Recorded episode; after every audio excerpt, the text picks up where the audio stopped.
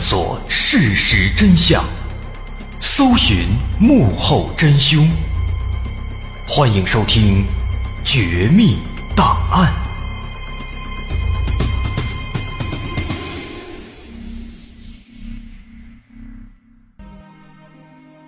还原事实，探索真相。欢迎收听今天的《绝密档案》，我是大碗。今天给大伙儿带来一个日本的案子。这个案子很有意思，它的很多地方呢都有那么一点南大碎尸案的色彩。那之前咱们说过一期叫日本的南大碎尸案，那今天咱们说的这起案子比那一期啊还要厉害，甚至说里面有一些内容啊，它比南大碎尸案，哎是有过之而无不及。那具体是什么内容，怎么回事？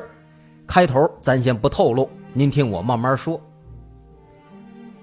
这个事儿呢，咱们得从日本东京的一个公园叫景之头恩赐公园开始说起。在一九九四年四月二十三号的早晨，这天早晨，公园的女清洁工像往常一样，早早的就来到了公园，开始清理垃圾桶。清理垃圾桶呢，这是身为清洁工的工作，同时呢，她有一个习惯。他会在清理的时候啊，把这个垃圾桶里面的一些能吃的东西，哎，专门的挑出来，装在一块带回去喂那些小野猫，哎，很有爱心。那当时呢，他就在这收垃圾桶，收到第二个垃圾桶的时候呢，他扒拉扒拉一看啊，哎，发现这个桶里边有一个挺奇怪的一个黑色的塑料袋。为什么说奇怪呢？因为这个塑料袋啊里边包了东西了。而且呢，这个塑料袋看起来是包了好几层，哎，外边包了有两三层黑色的袋子，那里边呢又包了好几层透明的袋子。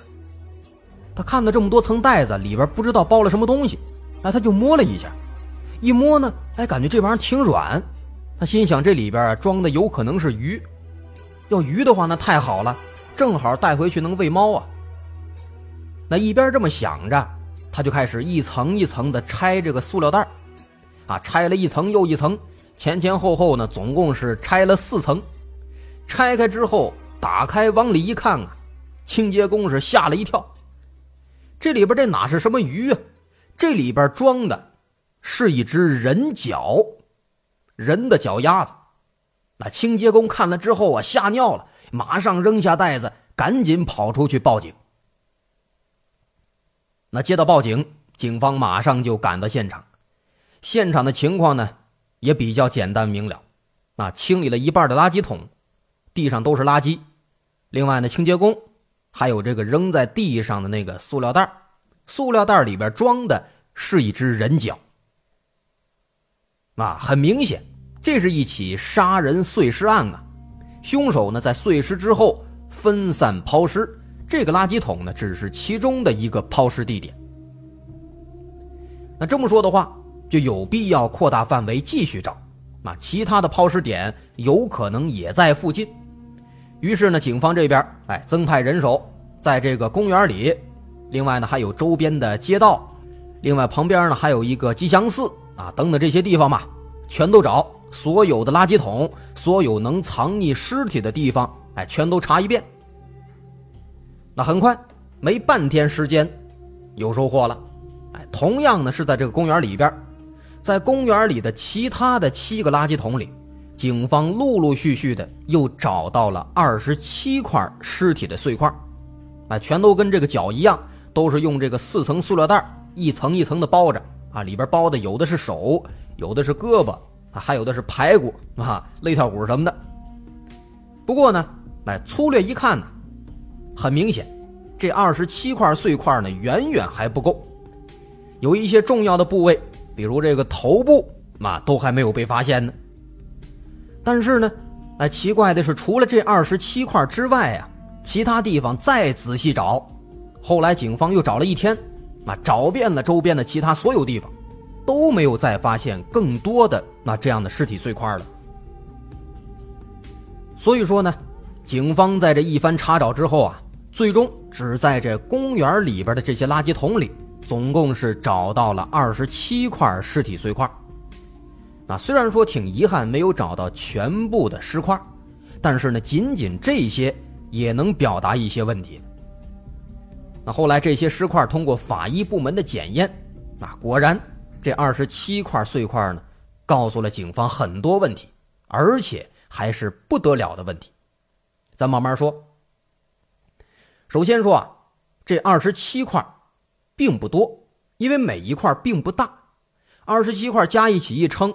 只有四十来斤，前面说了，它主要的是人的胳膊、腿，还有胸的一部分，那排骨什么的，那这些地方加一块，连一个人的一半都不到呢。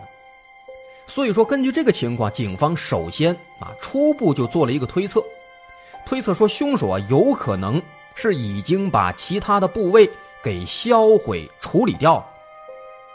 为什么这么说？这么推测呢，也是有道理的。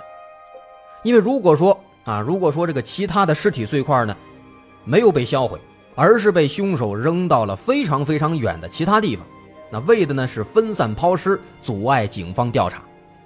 这么说乍一听没毛病，但是咱们仔细想想，如果说凶手真的是这么做的话，那他为什么非要在这公园里边集中扔这么二十七块呢？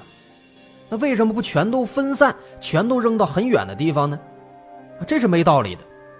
所以说，思来想去，比较好的解释应该就是说，其他的尸体碎块呢已经被凶手给销毁处理掉了，啊，应该是这样的一个情况，啊，当然了，这也只是一个初步的一个推测，仅仅根据这不完整的尸块推测出来的，这是第一点。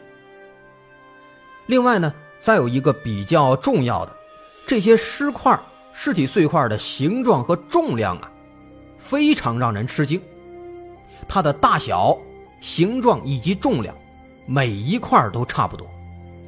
每一块的宽度都是二十厘米宽，长度都是三十厘米长，一个小长方体。而且更邪门的是什么呢？更邪门的是这么大一块啊，它是可零可码，正好能塞进公园的那个垃圾桶里啊。这个大小，这块头跟公园垃圾桶那个口是一模一样，正好能放进去。好像就是说，专门是为了往这垃圾桶里边扔啊，专门这么切割的。那能够把这尸体处理到这个程度啊，一块一块的跟马豆腐似的，这跟当年的那个南大碎尸案有一拼啊。南大碎尸案咱说过啊，凶手也是碎尸，把尸体切成了两千块，每一块都跟红烧肉那么大啊，也是整整齐齐，差不多。再有一点呢。在一般的情况下，杀人碎尸案的凶手啊，为了能够尽快的把这尸体给处理掉，都会在这个骨骼的关节上下刀，啊，这样的话呢，分尸起来方便快，啊，咱们说过很多杀人碎尸案，很多凶手都是这么处理的，啊，只有说少数不懂的，才会对这个尸体是乱砍一气，费老大劲。但是这起案子呢，它也是完全不同。凶手根本就不管那么多，他也不管哪儿是关节，哪儿是肌腱，最难切的锁骨、大腿骨，他也完全无视，就是愣切。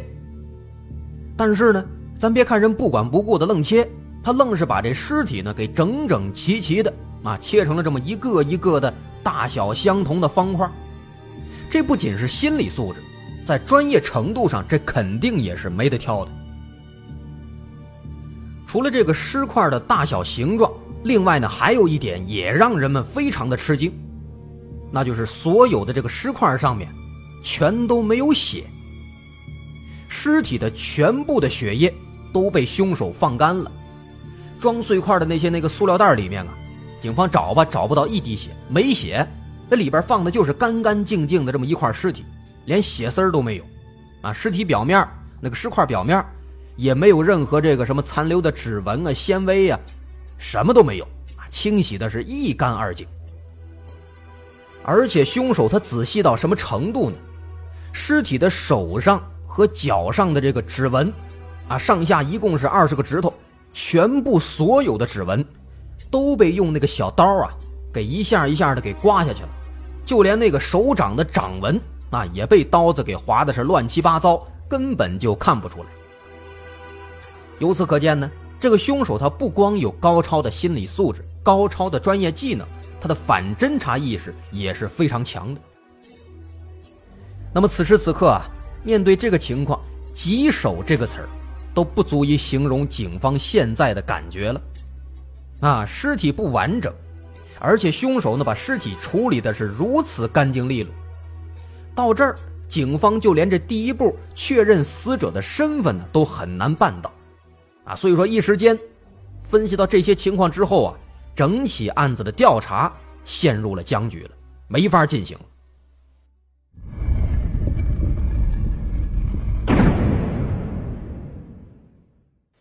转机出现在案发两天之后，四月二十五号，这一天，当地警方接到了另一起报案，这是一起失踪案件，啊，说附近有一名建筑工程师失踪了。这个失踪的人叫川村成一。这个川村的妻子说呢，说二十一号晚上，川村外出跟朋友喝酒，之后就再也没回来。那一看这个川村失踪的时间，警方是若有所思。他是二十一号失踪的，在公园里发现碎尸的时间呢是二十三号，这个时间上非常接近。那么考虑到这一点。有理由怀疑这两起案子之间有关系。于是呢，哎，警方就去这个川村的家里面提取到了一些川村的身上留下的一些这个皮屑啊等等样本，啊，带回去做这个 DNA 的对比。几天之后，对比结果一出来，发现这个尸体的 DNA 和川村是一致的，啊，这也就说明被害人就是这个失踪的川村成一。啊，至此，也是因为运气比较好啊，被害人的身份搞清楚了，身份确定了，下一步呢就比较好推进了。警方呢就开始着手调查这个死者川村他本人的情况。通过调查，警方得知这个川村成一啊，他是一个建筑工程师，自己呢开了一个建筑设计公司啊，做本行。生意做的也不错啊，日子过得挺舒坦。那既然他是做买卖的，有没有可能他跟其他人啊存在这个利益上的纠葛呢？警方也这么觉得，于是呢就仔细调查了所有跟这个川村有利益来往的人和公司，但是一圈查下来呢，没有任何异常。川村这个人啊，为人比较正直，没有什么污点。交友圈子虽然说是广，但是他从来不得罪人，没有仇家，自己身边的朋友啊也都是一些正经朋友，所以说人际关系上能够发现，不好入手，没有什么线索。所以说呢，这个川村成一啊，夫妻和睦，朋友呢又正直，不存在情杀和仇杀的可能。那么到这儿可以说排除了这两种最常见的可能。这两种可能一排除啊，其实就意味着这起案子不好办了，因为剩下的可能性那就不太好查了。那凶手能够是谁呢？警方一时间也没有什么头绪，所以说只能说先在这个川村的死因上来找线索啊，先看看他是怎么死的，查出来是怎么死的，哎，没准就好继续的往下推进了。但是呢，说这个查死因啊。难度也不小，因为这个尸体碎块呢只有二十七块，它只占到了人体的一小部分，连一半都不到。从仅有的这二十七块上面，很难看出来被害人他的具体死因。首先呢，法医是从这个尸体骨骼里面，那做了这个成分提取和化验，结果显示呢，死者没有中毒，不是中毒身亡的。另外呢，从这个尸体的这个骨骼的破坏程度来看。骨骼几乎没有任何损伤，没有这个裂伤、挫伤什么的，就只有这个切割的这个横截面，那个是很正常的。所以说呢，也就排除了是车祸或者说是从高处坠落致死这样的可能。同时呢，还有比较棘手的一点呢，是因为这个尸体的血液，咱说了，全部被放干了，所以说尸体的表面它不会出现尸斑。因此，也就不能确定死者在生前他是否遭到了严重的殴打。找遍了这二十七块尸块，这上面唯一的一处能找到的伤口呢，是在腹部上面肋条骨那一块哎，那个地方呢，有一道匕首造成的刀伤。但是这个伤口不深啊，没有伤到里面的骨头，最多呢，只能够造成出血，哎，这不是一个致命伤。所以说啊，查了一通，这情况就很明显了，死者的死因是什么，一时半会儿很难确定，确定不了。啊，既然如此，没办法啊，只能说再从其他方向突破了。那警方这时候呢，只能说开始回过头来。再把这个重点啊放在尸体上面，从这尸块上看能不能找到更多线索。啊，虽然说呢，哎，尸块不完整，但是呢，尸体上的线索其实依然是有不少的。在进一步的研究之后呢，警方也果然发现了很多其他的细节，而且啊，这些细节是越发现越让人吃惊。首先，第一个引起警方注意的。是装尸块的那些塑料袋啊，这些塑料袋有什么值得注意的呢？有什么不同呢？这您听我慢慢说。前面咱说了，这个尸块呢是用很多层塑料袋包的，里边用的是两层透明的带洞眼的塑料袋，哎，先给包上，然后包完之后呢，在外面再套上两层不透明的黑色的塑料袋。那么这样的包法。好像没有什么奇怪的，但是如果说二十七块石块全部都是这么包的，是不是就很奇怪了呢？的确，这样的打包方法，在日本的鱼货市场经常看见。啊，卖鱼的一般都这么包，先包两层带眼的透明的，再包两层黑色的。所以说，一开始的时候，清洁工看到这个袋子，还以为里边放的是鱼呢。那么这一点呢，也就让警方怀疑，凶手他会不会是卖鱼的商贩啊？或者说，他对这个鱼货市场啊，应该是非常的熟悉，有可能是长期在里边，所以呢，他才会习惯性的用这样的打包方法。这是第一点。其次，第二点是这个尸块的情况。前面咱也说了，尸块被处理的非常干净，全部的血液都被放干了。那么能做到这个程度，这对于一般的家庭来说，其实是很难想象的。为什么呢？因为说这个把血放干啊，不是说把这个人给分尸之后，把尸块晾那儿就能放干了，那不行啊！要一直晾着，那过两天不就全都腐败，不就坏了吗？所以说那肯定是不行的。怎么处理呢？得需要有大量的水来不断的进行冲洗，而且呢。还需要有很大的空间来做这个事情，啊，毕竟人这么大的这个分量，跟那猪啊、羊啊是没法比的。所以说呢，得有大量的水，还得有挺大的一个空间，这是进行尸块处理的一个必要条件。这是第二点啊，得到的这么一个结果。然后第三个问题呢，也是在这个尸块上，尸块的大小咱说了，不是都差不多吗？而且都非常工整。甚至说，连这骨头都被整整齐齐的给切割开了。那么从这个情况呢，很明显能发现凶手他分尸使用的工具啊，肯定不是一般的斧子或者电锯什么的。能够做到这一点啊，能够把骨头都给整整齐齐切割开的，只有说啊，咱们常见的东西，只有说木工用的那种推抬锯啊，那种抬锯，台子上的那种锯。哎，把这个尸体呢放在台锯的桌面上，哎，慢慢的往前推，那样的话，那个切口的断面肯定就非常平整。由此呢，我们就能够得出一个信息啊，如果说凶手他真的使用的是这种推台锯的话，那么这种锯它会产生巨大的噪音，所以说分尸的时间应该不是在晚上啊。如果说在晚上开这东西做分尸的话，噪音特别大。肯定会引起人们的注意的，啊，这是通过这一点得出的信息。另外，最后一点体现在分尸花费的时间上。根据这个川村的家人提供的线索啊，说川村最后一次被目击的时间是二十一号的晚上十一点。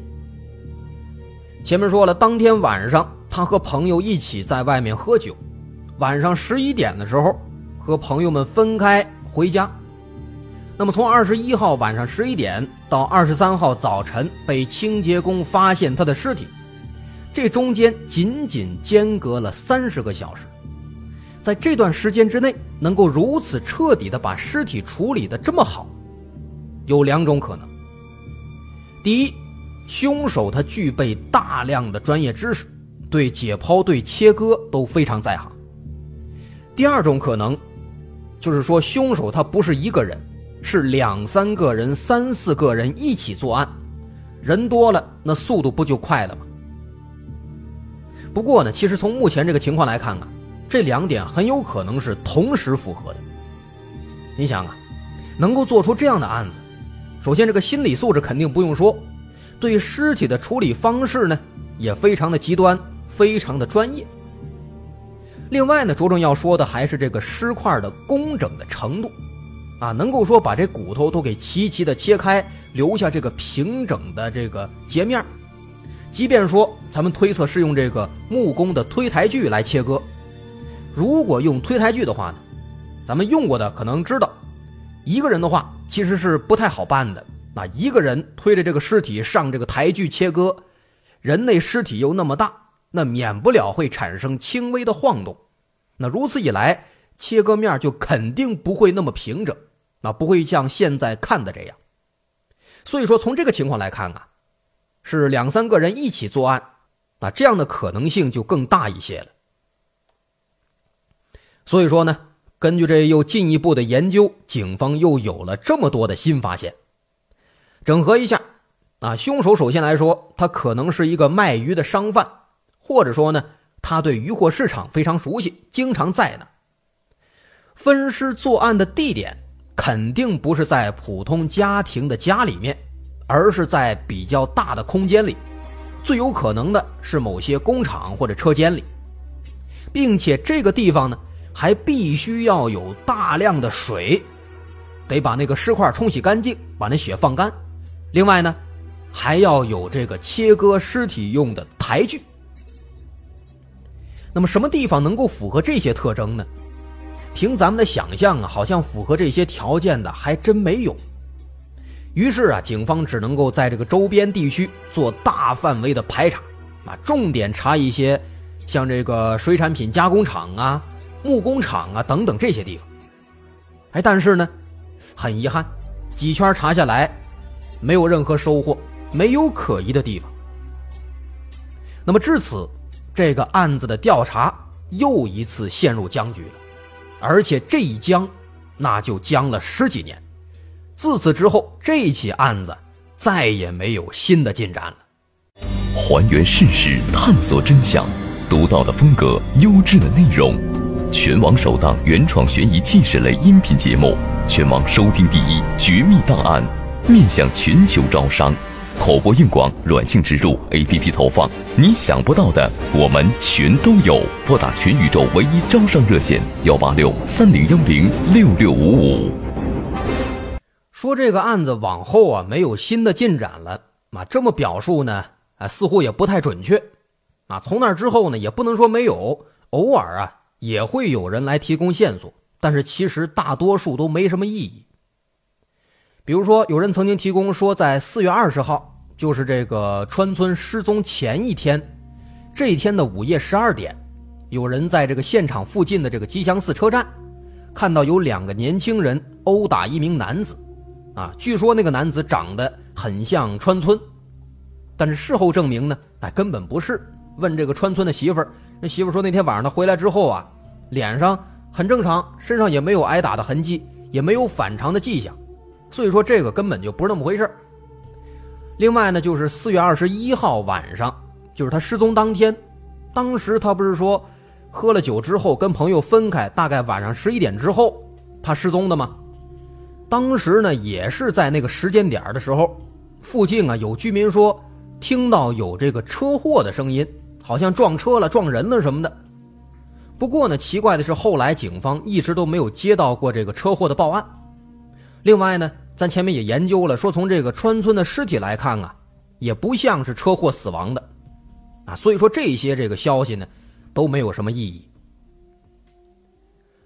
那么另一边啊，随着这个警方的调查陷入了僵局，坊间和当地的一些媒体啊都开始展开了自己的想象了，对这起案子呢也是提出了各种各样的说法。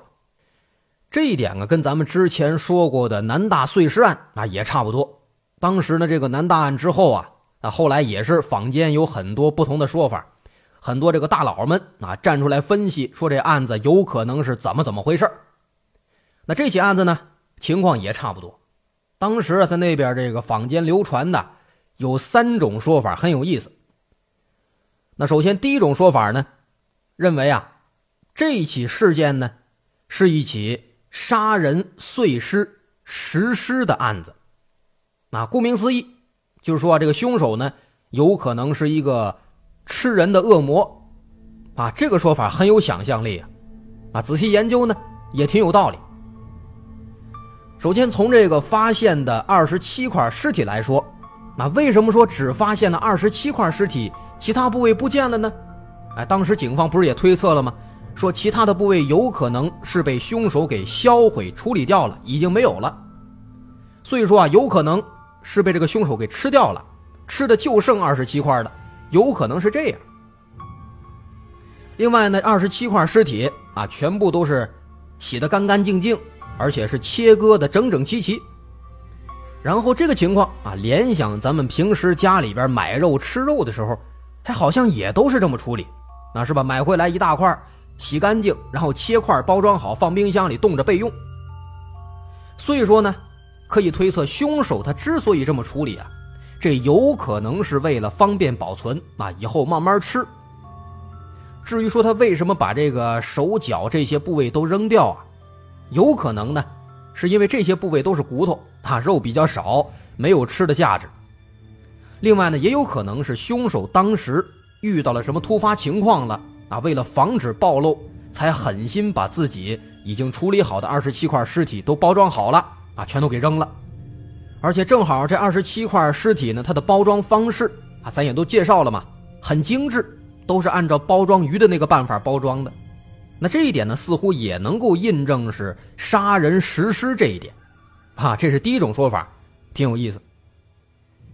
第二种说法呢，比较邪乎啊，说这是邪教灭口。这个案子不是发生在九四年吗？九四年的那时候呢，正好是日本的一个邪教。奥姆真理教在日本盛行的时候，啊，奥姆真理教是什么呢？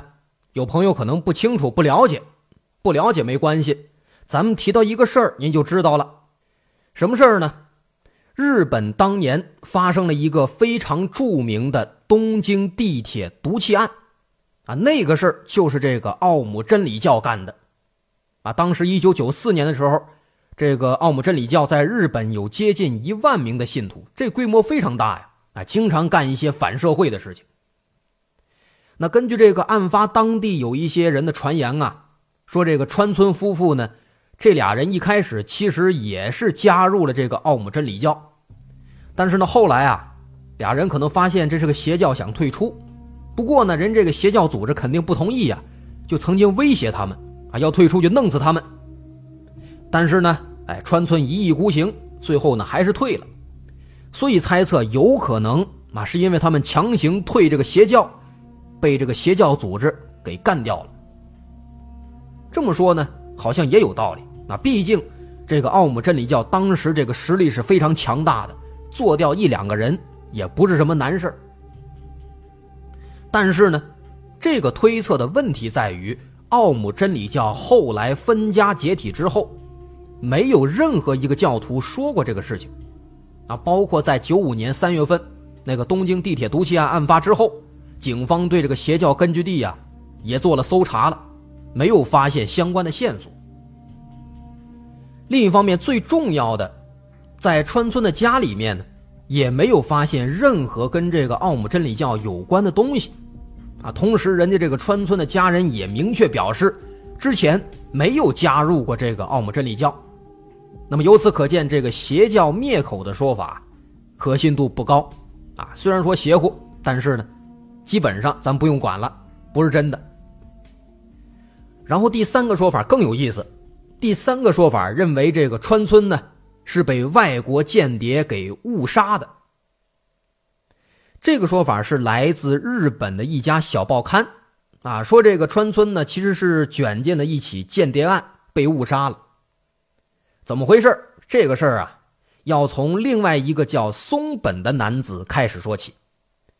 这个松本家啊，住在案发地周边的这个吉祥寺附近。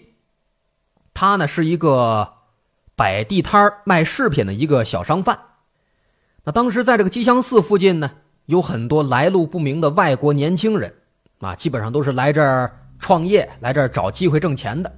同时呢，也有很多的非法务工人员。那么这就导致吉祥寺这一块比较乱。那当时松本在摆摊的时候啊，经常会跟其他的这个摆摊的外国人出现争执，啊，他们经常会因为这个地盘互相起争执、吵架、打架。那九三年年底。有一次，这个松本在这儿摆摊的时候呢，哎，又和几个外国人发生争执了。那松本很生气啊，总是因为这个事儿起争执，都是外国人。于是呢，他就叫了几个道上的哥们儿，想跟这些外国人干一架，把他们赶出吉祥寺。但是呢，啊，没想到可能这个事儿啊，也引起那些外国人不满了。所以从那之后呢，松本就经常会遇到一些奇奇怪怪的事情。首先啊，这个松本在出摊的时候啊，发现总有一些外国人在那盯着他看，啊，几乎是如影随形的跟踪他。即便说啊，他挪到其他地方摆摊了，挪到别的市了，也会有这个外国人在他周围出现。那根据他和周围其他这个商贩的观察，说这几个外国人呢，他们摆的这个摊位啊，几乎没有生意，但是呢，没生意不出货不卖货，也一直摆着摊儿。而且奇怪的是啊，生意少，但是这个摆摊的外国人呢还在不断的增加。啊，因此呢，这个松本和其他人猜测，说这帮外国人在这摆摊有可能只是一个幌子，其实啊，他们可能是外国的情报点啊，所以才一直很执着的啊要这个地盘就必须在这儿，啊，可能因为如果换了地儿了，哎，他们就不好互相联络了。那想到这个情况之后呢，哎，松本就感到事情不妙了，心里边害怕呀，他就暂时不摆了，收摊在家里边休息避风头。直到后来到了九四年四月份，有一天啊，他在家看电视看新闻的时候，正好电视上播出的是这个川村遇害的消息。哎，他一看这电视上这个川村的照片，当时就出了一身冷汗啊。心想：这个遇害的川村怎么长得跟自己这么像呢？那后来这个松本接受采访的时候啊，他就跟这个小报的记者说，说自己租的这个仓库离川村家只有几十米，啊，以前他在这个仓库里边收东西的时候啊，总会有一些路过的不认识的人跟他打招呼，而且打招呼呢还叫错他名字，好像叫的就是川村。那当时啊他没在意，但是现在回想起来。也许真的就是因为自己跟川村长得太像了，哎，所以总被人认错。另外呢，那些这个外国人有可能也是把他和川村给弄错了，本来呢想杀他，结果把这川村啊给误会了，把人给弄死了。啊，这是最后一个啊被间谍误杀的说法。这个说法呢，虽然说也挺好玩，挺邪乎，但是呢，其实它更不靠谱。啊，虽然说咱们对这个间谍啊什么的可能也不了解，但是呢，再怎么想，这个间谍也不至于说寒酸到靠这摆地摊来伪装吧，更不至于说跟一个摆摊的小贩置气了，还把人杀人灭口。你说这作为间谍，主动去招惹别人杀人灭口，那不等于给自己暴露吗？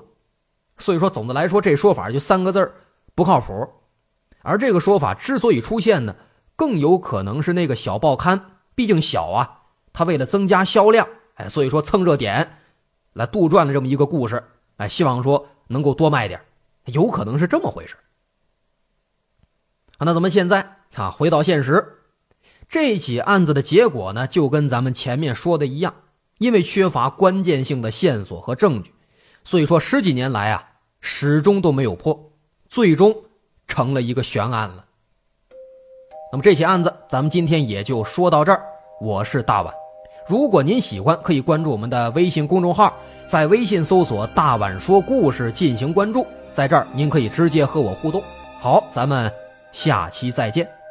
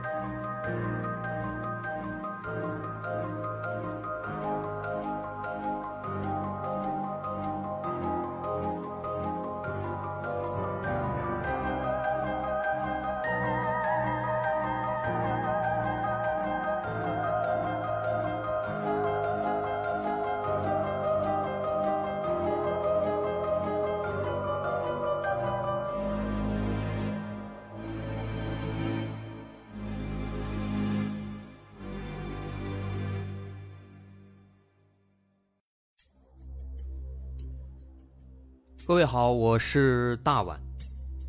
我们的《绝密档案》在喜马拉雅已经陪大家走过了一年多的时间，一年多的时间，我们更新了一百多期节目，在这一百多期的内容里，我们讲述了各种各样的怪奇事件。那在今后呢，我们也想尝试去做更多的其他类型的内容，比如一些自然怪象，比如有一些名人的黑幕。或者说是黑帮的发迹史，亦或是各种悬疑大案，以及更多的其他题材的探索。针对这些内容，目前我们也已经有了一个大概的规划。我们将会把这些内容做一个大概的整合，放在之后我们即将推出的一个新的专辑当中。这个专辑的名字暂定叫做《绝密档案：深夜调查局两百家尘封的未解之谜》当中。需要说的是，这个新专辑我们决定在喜马拉雅作为会员节目进行独家播出，总计有两百多集的内容。专辑上线时间将会在不久之后的九月九号，大家届时可以在喜马拉雅搜索关键词“绝密档案深夜调查局”，就能够找到这部新的专辑了。在上线前的这段时间当中，也欢迎大家添加我们喜马拉雅工作人员的微信。X m l y 零三三零，也就是喜马拉雅四个字的拼音的首字母加零三三零，x m l y 零三三零。添加微信之后，工作人员将会把大家拉进喜马拉雅官方的粉丝群，届时将会有不少福利活动，送喜点、送签名书等等其他惊喜在等着大家。需要特别说明的是，新专辑。将会是喜马拉雅的会员专辑，也就是说，如果您是喜马拉雅的会员，就可以免费收听本专辑。